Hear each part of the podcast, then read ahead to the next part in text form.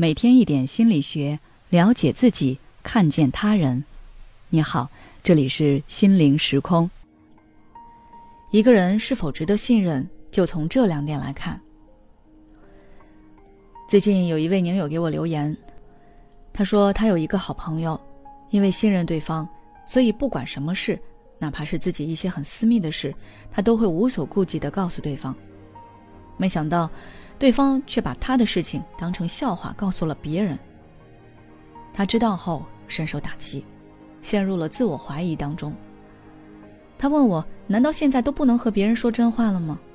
我这么相信他，为什么他要伤害我？”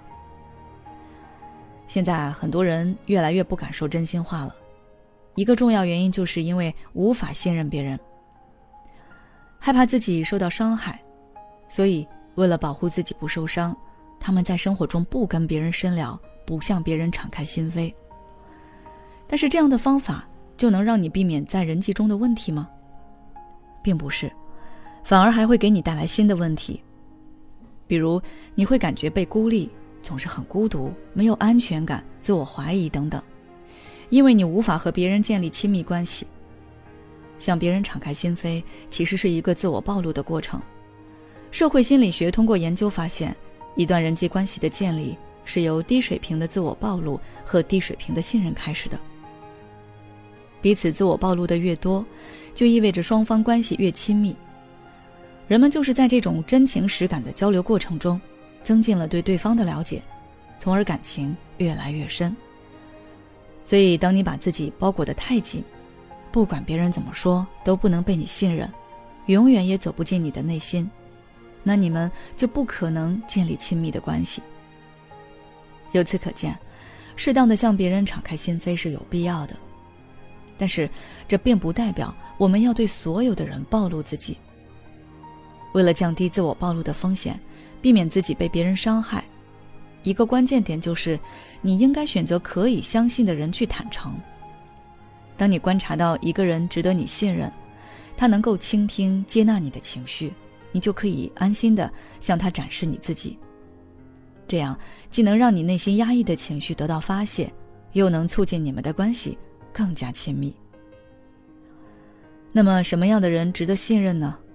值得信任的人通常都会存在一些共性特征，那就是能够真诚的尊重你、关心你，真正的站在你的角度为你考虑，而不是为了谋求他自己的利益去伤害、控制。或欺骗你。那么，如何看对方是否具备这个资格呢？柠檬建议大家可以先从这两方面去观察。第一，注意听他说的话。你要从他的言语中听他是否真的能够理解你、认可你。如果对方经常否定你的观点，或者在你向对方倾诉时，对方经常对你说“你想太多了，大家都是这样的”。过段时间你就不会这样想了，那你就应该减少对他的自我暴露了，因为对方并不能对你感同身受，他无法真正理解你的情绪。第二，观察他的身体语言。有时候你不能单听对方有没有说否定你的话，还要观察对方说话时的语气、表情。比如你说了自己的想法后，对方虽然嘴上说。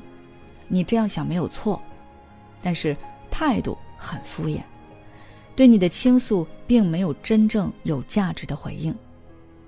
或者你明明在讲一件很伤心的事，对方却毫不在意，或者像听故事一样，神情没有丝毫对你的关心，只有看热闹的表情，那你就要注意了，对方并没有真正尊重你。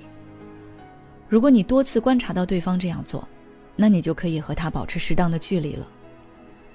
关系中最怕所托非人，把时间精力花在值得的人身上，你才能获得更高的情绪价值。好了，今天的分享就到这里。如果你想要了解更多内容，关注我们的微信公众号“心灵时空”，后台回复关键词“建立信任”就可以了。